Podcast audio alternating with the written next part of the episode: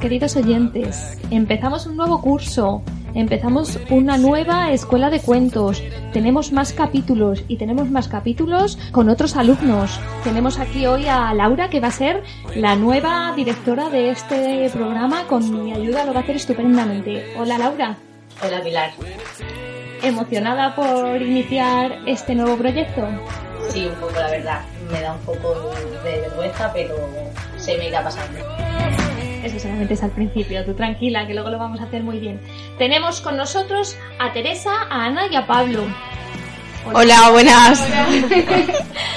Bienvenidos, ya sé que estáis un poco nerviosos, siempre en ese primer programa tenemos unos cuantos nervios, no saber si lo vamos a hacer bien, exponerse al público no es fácil y por ello quiero darle las gracias por participar que lo han hecho con toda su buena voluntad y buen hacer y profesionalidad adquirida alrededor de este eh, curso pasado y lo que llevamos de este curso 19-20. Bienvenidos a la escuela de cuento y empezamos.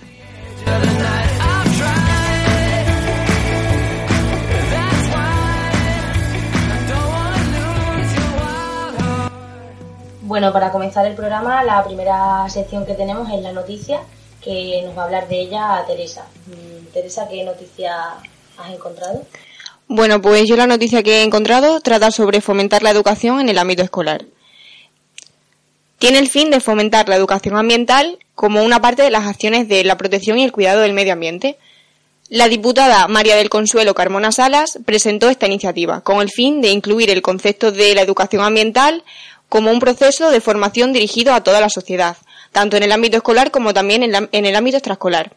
Para facilitar la percepción integrada del medio ambiente, eh, intenta integrar como unas conductas a favor del desarrollo social y del medio ambiente. La educación ambiental comprende la asimilación de unos conocimientos como la formación de unos valores y también la conciencia ambiental como por ejemplo las conductas que tenemos en nuestra propia vida.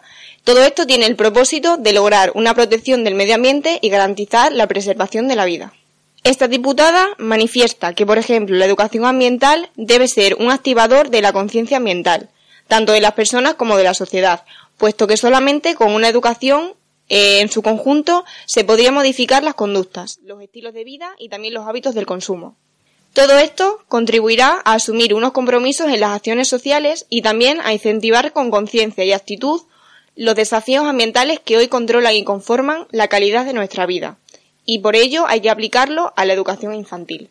Bueno, Teresa, muchas gracias por esta noticia. eh, es bastante interesante. Y bueno, si quieres realizar ahora unas preguntas a tus compañeros, pues adelante.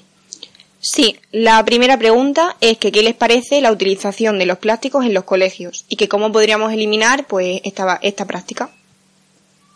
A ver, eh, yo creo que la utilización de plásticos en los colegios, ¿no? Al ser un derivado de un material derivado del petróleo, eh, tiene una parte bastante negativa.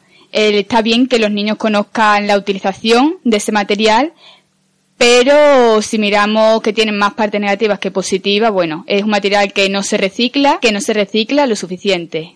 Eh, nos encontramos lo que el medio ambiental lleno pues de plástico, tanto de recipientes como de envoltorios, etcétera. Pablo, ¿tú qué piensas con los programas de educación ambiental?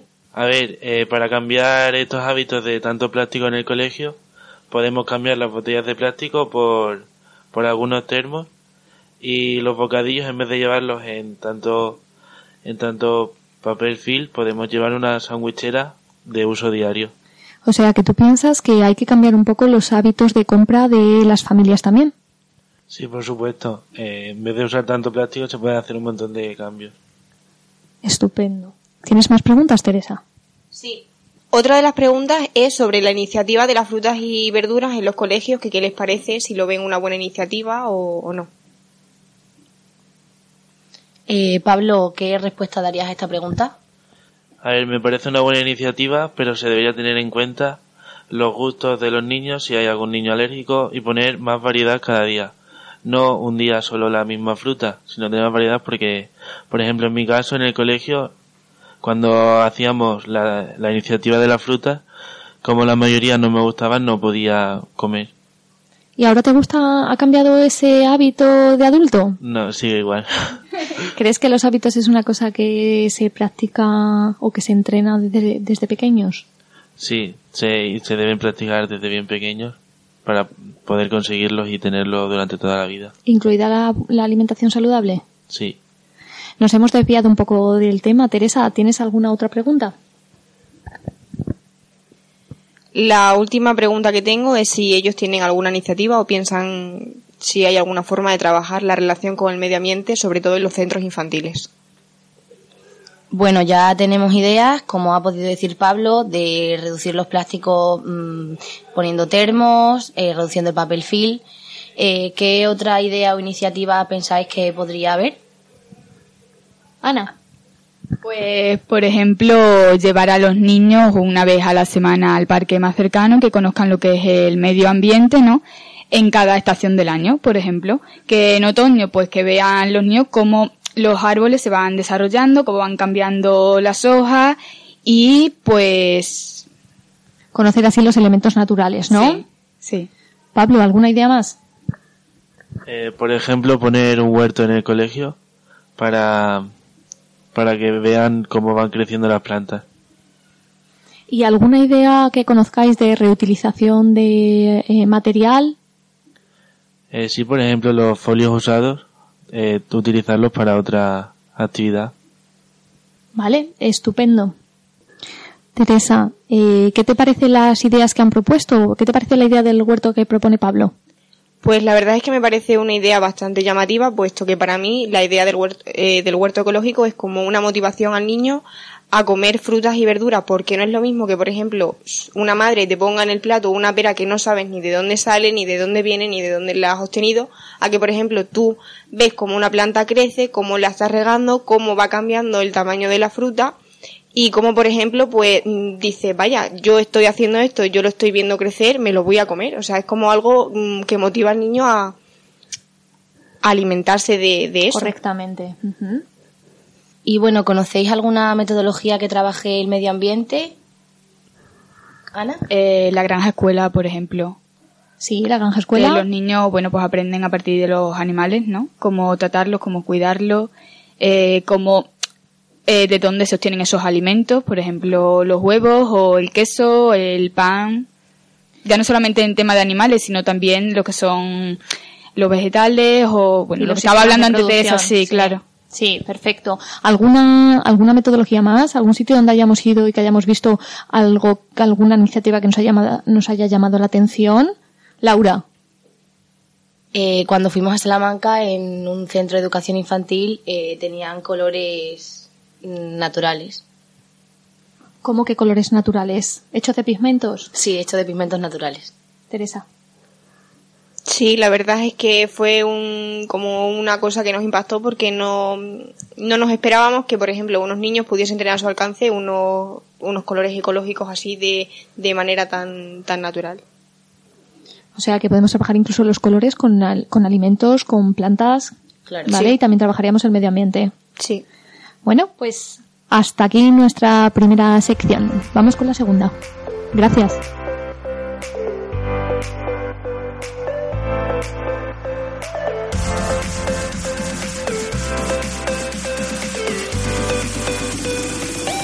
Bueno, comenzamos con la segunda sección, que es la metodología que habéis elegido. Ana, cuéntanos cuál has escogido tú. Eh, bueno, eh, la metodología que yo he elegido es el aprendizaje por rincones y os voy a hablar un poquito de, vamos, un breve resumen de qué sería, pues, los rincones en este caso, ¿no?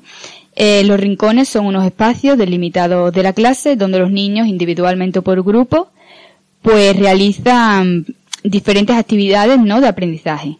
Eh, yo casi diría, bueno, que no se puede concebir una vida de un niño sin jugar. Eh, los rincones pues tienen una larga tradición en la escuela. Eh, los primeros referentes se encuentran en autores que podríamos enmarcar dentro del movimiento de la escuela activa, donde se parte del principio de que el niño es el centro de la actividad en el proceso educativo. Eh, un rincón, bueno, pues un pequeño espacio donde se realizan eh, una tarea determinada.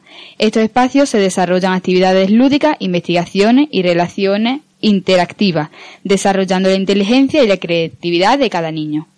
Las consideraciones generales que hay que tener en cuenta a la hora de montar los rincones es que, bueno, en cada rincón hay que tener un material adecuado, eh, que debe ser asequible para los niños y para las niñas, para favorecer la autonomía de ellos, y hay que presentarlo, bueno, pues de manera ordenada y fácilmente identificable. Ahí en los centros infantiles podríamos desarrollar una distribución en rincones dentro de la clase, interclase o en los pasillos y bueno, por último también en el patio. Eh, se puede ofrecer una gran posibilidad de rincones como por ejemplo el de cocina, el de muñeca, enfermería, disfraces, tienda, etc. El trabajo por rincones se valoraría en el caso de los niños de 0 a 3 años. El juego se basa en el juego libre y espontáneo. El propio niño es el que decide qué rincones se quiere jugar y es muy importante el trabajo de observación por parte de la profesora y bueno, en este caso para una buena valoración. Existe una gran relación de ventajas que nos pueden ofrecer los rincones. Eh, os voy a poner algunos ejemplos que serían los niños consiguen la autonomía suficiente para elegir, iniciar y terminar la tarea sin necesitar la presencia permanente del adulto. Potencian el trabajo entre los iguales, los niños aprenden a organizarse y a planificar sus tareas, aprenden a compartir conocimientos con sus compañeros y potencian su sentido de la responsabilidad. Eh, bueno, es muy interesante el trabajo por rincones, la verdad, y me gustaría saber de dónde has obtenido esta información, Ana. Pues esta información la he sacado de un libro de la editorial Grau que está escrito por María José Lajía. Una editorial muy interesante. Tenemos varios libros de esta editorial en nuestro departamento. Eh, ¿Tienes alguna pregunta que realizar a tus compañeros? Sí, tengo algunas preguntitas para hacerles que, mira, por ejemplo, sería ¿cómo valoraríais esta metodología en el aula?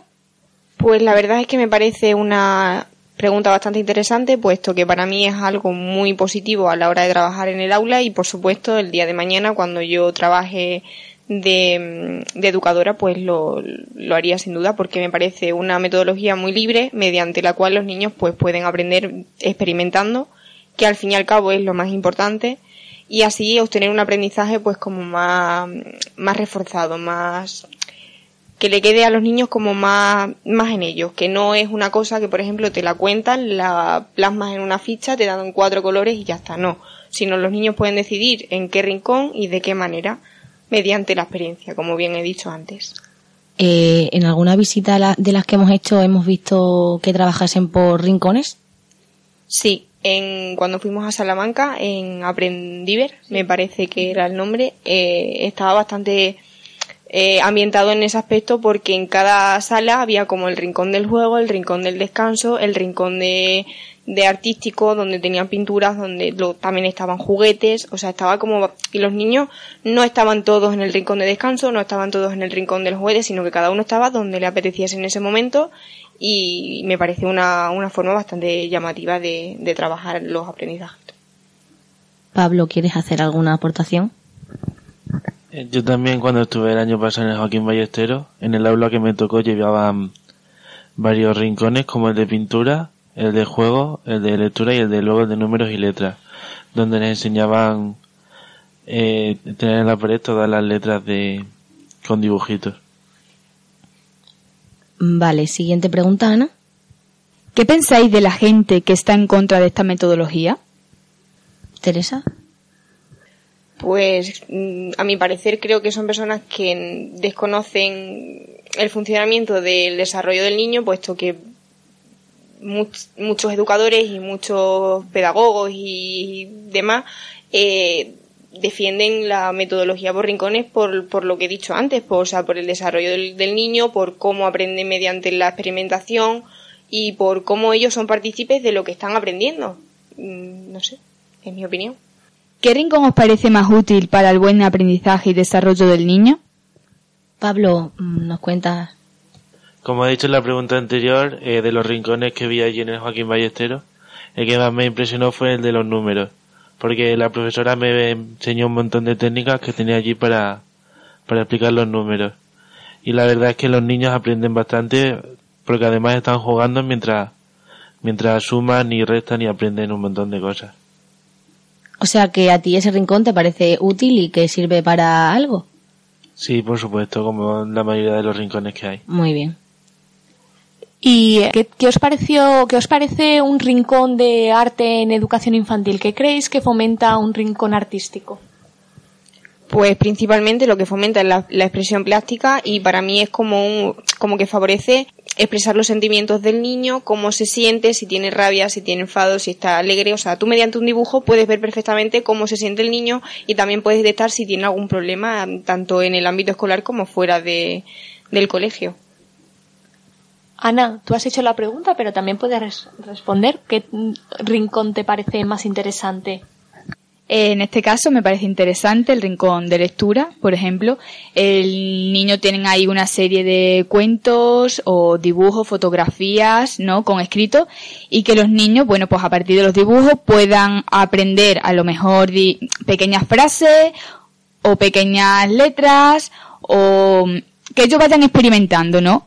A partir de esos dibujos, bueno, pues que se interesen por la lectura. Incluso, Ana, para los niños que no sepan leer, ¿también recomiendas el, el rincón de la lectura? Sí, porque asocian, como he dicho antes, lo que son los dibujos con las letras o los escritos, ¿no? Las palabras.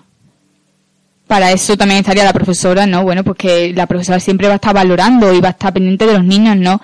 Si en una situación un niño coge un libro y quiere que la profesora pues le explique o le lea ese trocito, bueno, pues para eso está ella, para ayudarlos y para enseñarles. Sí, sí, por supuesto.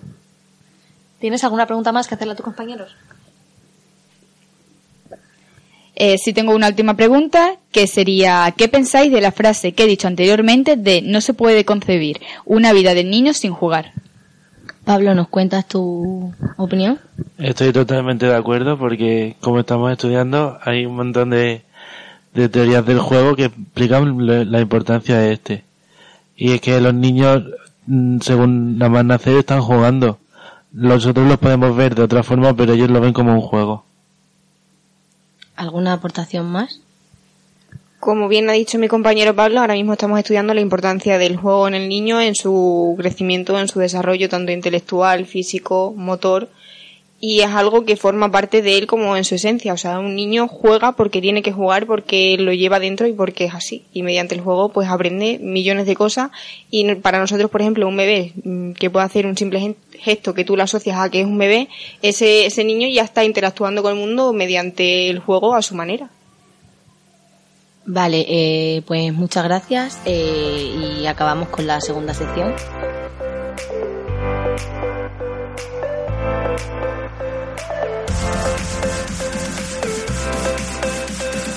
Bueno, y hemos llegado a la tercera sección, que es eh, el cuento. Mm, Pablo, ¿qué cuento has elegido tú? Pues nuestro grupo ha elegido el cuento de Monstruosa Sorpresa. ¿Nos vas a decir un poco de qué va? Mm sí, voy a empezar por la biografía del autor. Vale. Es un, es un escritor francés que se llama Edouard Manceau.